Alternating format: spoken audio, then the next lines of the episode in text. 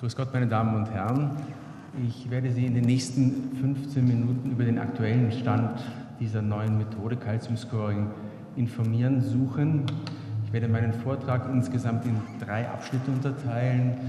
Ich werde Ihnen die Methode vorstellen, dann die klinische Wertigkeit beleuchten und dann die, die Indikationen kurz darlegen, wie sie aus der Konsensuskonferenz 2007 äh, entstanden sind. Zunächst zur Methode. Ähm, das Calcium Scoring ist, ein, ist im Rahmen oder ist ein normaler MS-CT, Multislice-CT des Herzens. Er wird routinemäßig vor jedem Coronar-CT gemacht und es bedarf keiner Kontrastmittelgabe. Was Sie sehen oder was der Untersucher dann sieht, er bekommt solche Bilder, wo Sie schon sehen können, hier Kalk und je mehr Kalk da ist, desto schlechter dann auch, in weiterer Folge werde ich Ihnen das darlegen, die Prognose. Wichtig ist dieser Kalk auch deswegen, weil je mehr Kalk da ist, das anschließend durchzuführende Coronar-CT schlechter zu bewerten ist. Das heißt, bei, ab einem Egerton-Score von über 400 muss man sich dann überlegen, ob man das tatsächlich noch machen will. Das wird der Kollege Neverklar dann in Extenso bereden. Der detektierte Kalk von der Maschine wird dann eingefärbt und zugeordnet und hier hat auch der Operator die Möglichkeit, dann einzugreifen, den Kalk einem anderen Gefäßbezirk, hier der LAD, zuzuordnen bzw. ihn als extrakardialen Kalk zu werten und dann der Maschine die automatische Auswertung zu überlassen. Ausgewertet wird oder als Auswertung bekommen Sie Calcium Scores. In Europa oder international der, der üblichste ist der Egerton Score, das ist die traditionelle Bewertung, aber es gibt noch zwei andere, nämlich das Volumenäquivalent und in Amerika, im angloamerikanischen Raum jetzt sehr gerne verwendet das Massenäquivalent, weil dort nämlich die Menge an Kalk in Milligramm dargestellt wird. Das ist für die Amerikaner also eine, ein fassbarer Begriff.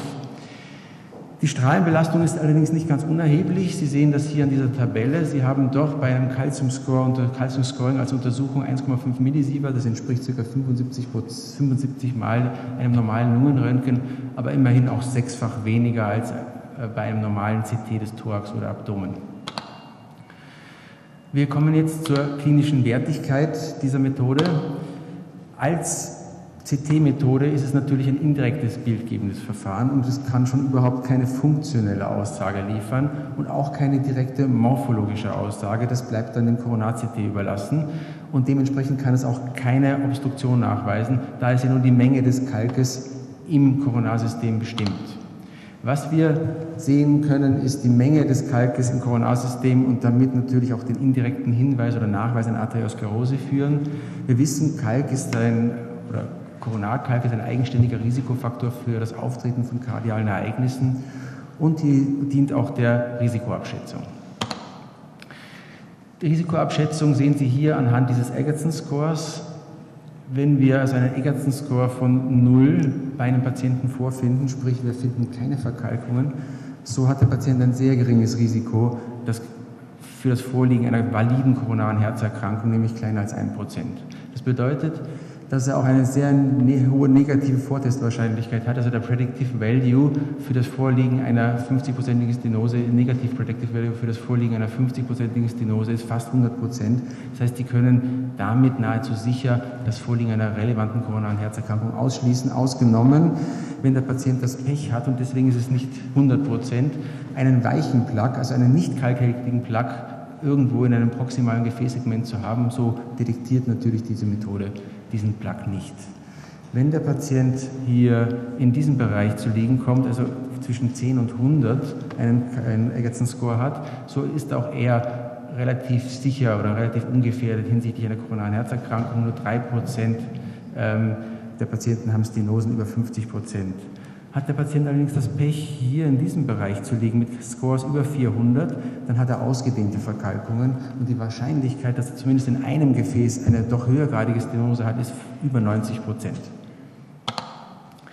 Diese Calcium-Scores werden dann auf das Alter gematcht und ähm, es ergeben sich also gematcht in Calcium ähm, Perzentilen oder Score-Perzentilen. Hier sehen wir jetzt einen 45-jährigen Mann, der ein Calcium-Scoring von ca. 40 hat und der befindet sich hier auf der 75. Perzentile, wobei man wissen muss, dass zwischen 25. und 75. Perzentile ein Normalwert ist. Das heißt, dieser Patient ist gerade noch im Normalbereich mit seiner Menge an Koronarkalk. Das hat auch der Herr Raggi hier ähm, uns gezeigt. Er legt hier zwei Grenzen, nämlich die untere Grenze und die obere Grenze, definiert die Gruppe dazwischen, zwischen 25. und 75. Perzentil als intermediäres Risiko, die unterhalb der 25. als Niedrigrisikogruppe und die oberhalb der oberen Grenze als Hochrisikogruppe.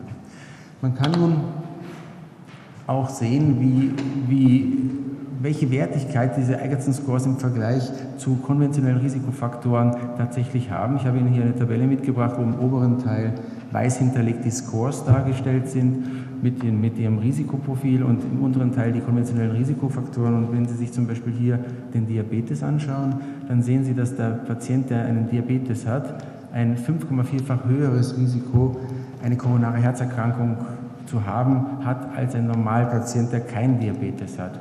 Im Vergleich dazu, ein Patient, der einen Anderson-Score von zwischen 100 und 400 hat, hat schon ein zehnfach höheres Risiko gegenüber einem Patienten, der null hat.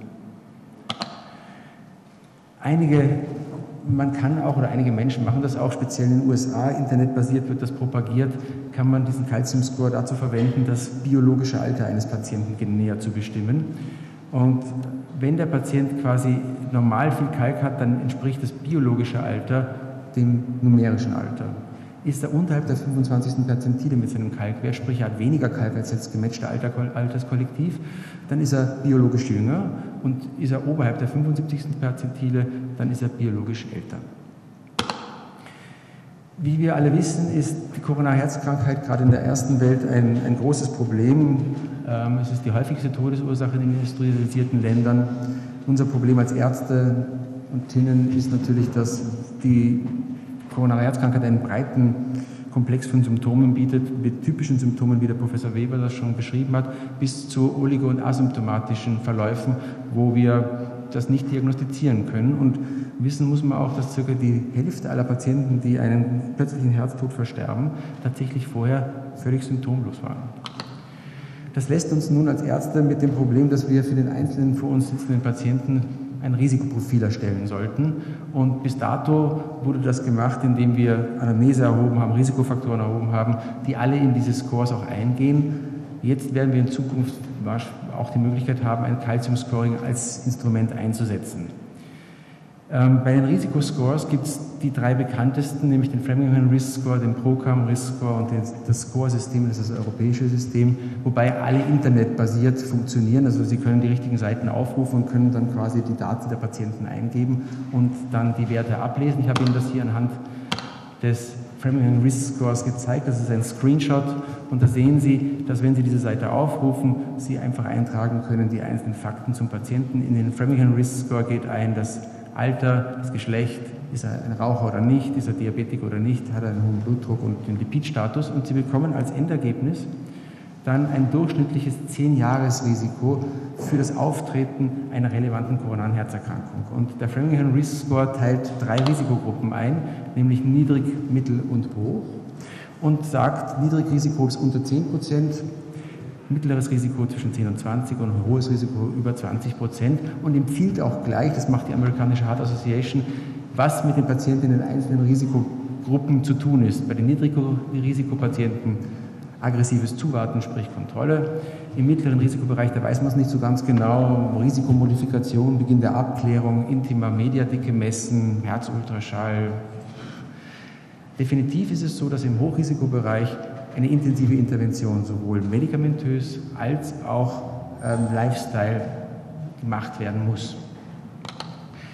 Das Problem, das sich aus diesem Gesagten ergibt, ist, dass die Scores, dadurch, dass sie natürlich weiche Daten verwenden, relativ äh, ungenau sind. Also der Framingham Risikoscore, das wissen wir, überschätzt das Risiko eher und der in Amerika sehr gerne verwendete NCEP-Score, das ist der National Cholesterol Education Program Score, der unterschätzt das Risiko. Jetzt zum Calcium-Scoring als zweites Tool einer Evaluation, einer Risikoevaluation. Hier hat Mr. Callister im Jahre 2002 gezeigt, dass die Menge an Koronarkalk mit der Mortalität linear verbunden ist. Er hat hier fünf Jahresmortalitätsdaten für asymptomatische Patienten gezeigt und Sie sehen hier an, diesem, an dieser Tabelle, dass Patienten, die einen niedrigen Koronarkalk haben, also wenige Menge an Koronarkalk haben, wesentlich weniger Risiko haben als Patienten, die exzessiv Koronarkalk haben. Also Patienten mit einem Score von über 1000 haben ein fast zwölffach erhöhtes Koronarrisiko. Auf der rechten Seite sehen Sie das Ganze dann als Überlebenskurve dargestellt. Wiederum Patienten, die hier wenig Koronarkalk haben, haben ein besseres kumulatives Überleben als Patienten, die hier unten viel Koronarkalk haben. Herr Haragi hat dann auch noch herausgefunden, das ist eigentlich so ein bisschen ein Allgemeinplatz, dass ähm, Patienten, die eine konstante Menge Koronarkalk haben, ein deutlich besseres ähm, Überleben haben und auch ein besseres äh, Event-Free-Überleben haben als Patienten, deren Koronarkalk zunimmt. Das ist bisschen eine Nunarsache, weil wenn die Arteriosklerose zunimmt, dann wird natürlich die Prognose auch schlechter sein, keine Frage. Gut, wir haben also diese beiden Tools. Und was liegt nun näher, als diese beiden Tools zu kombinieren, um noch eine bessere Risikoabschätzung zu finden? Und das wird, wird auch schon gemacht. Und der Herr Greenland hat das im Januar 2004 publiziert, ist hingegangen und hat einfach die Framingham-Gruppen hier unten auf der X-Achse aufgetragen und hat die einzelnen Risikogruppen dann unterteilt nach der Menge des Vorliegens des Koronarkalkes. Dieser helle Balken signalisiert die Gruppe innerhalb von 16 bis 20, also mittleres Risiko, die nur die kein Koronarkalk haben und diese schwarze Balken Patienten, die mehr als 300 haben. Und hier sehen wir auch schon, dass das Risiko sich innerhalb dieser Gruppe nahezu verdoppelt. Das heißt, Patienten im mittleren Risikobereich mit hohem Koronarkalk sind deutlich risikobehafteter. Das Ganze wird, wird, wird implementiert in Framingham Risikokarten, indem man diese Framingham Risikokarte auf der einen Seite nimmt und dann die Calcium Scores dazu addiert. Und das wird aber auch in, in Amerika und auch, glaube ich, bei uns in der Software, in der Auswertungssoftware der einzelnen CD-Maschinen implementiert. Und wenn wir jetzt zum Beispiel jetzt einen Patienten anschauen, der ein niedriges Koronares, ein niedriges Framingham-Risiko mit 7% hat und der aber das Pech hat, einen Calcium-Score zwischen 80 und 400 zu haben, so verdoppelt sich sein Risiko gleich und er kommt aus dem Risikobereich in ein mittleres Risiko. Daraus ergibt sich nun, welche Indikationen haben wir, um diese Methode anzuwenden. Eine relativ sichere Anwendungs-, ein guter Anwendungsbereich ist ähm, der Ausschluss einer relevanten koronaren Herzerkrankung bei Patienten mit atypischen Beschwerden. Das heißt, wenn wir einen Score von 0 oder unter 100 haben, ist die Wahrscheinlichkeit, dass der Patient koronarkrank ist, gering. Ein zweites Feld ist die Evaluation von asymptomatischen Patienten, die im mittleren Risikobereich sind, wo ich vorhin gesagt habe, dass man dann nicht so genau weiß, was man mit denen machen soll. Und wenn Sie die einer Koronar, äh, Messung des Koronarkalkes unterziehen und finden, dass der Koronarkalk im Normbereich ist, sprich unterhalb der 75. Perzentile, dann rutscht dieser Patient aus dem mittleren Risikobereich in den Niedrigrisikobereich und Sie können ihn so behandeln, als hätte er unter 10% Risiko. Wenn er allerdings oberhalb der 75. Perzentile zu liegen kommt, dann müssen Sie ihn so behandeln, als hätte er ein hohes Risiko aus dem Framingham mit einer intensiven Intervention, sowohl Lifestyle als auch medikamentös. Das war eine kurze Zusammenfassung über diese Methode.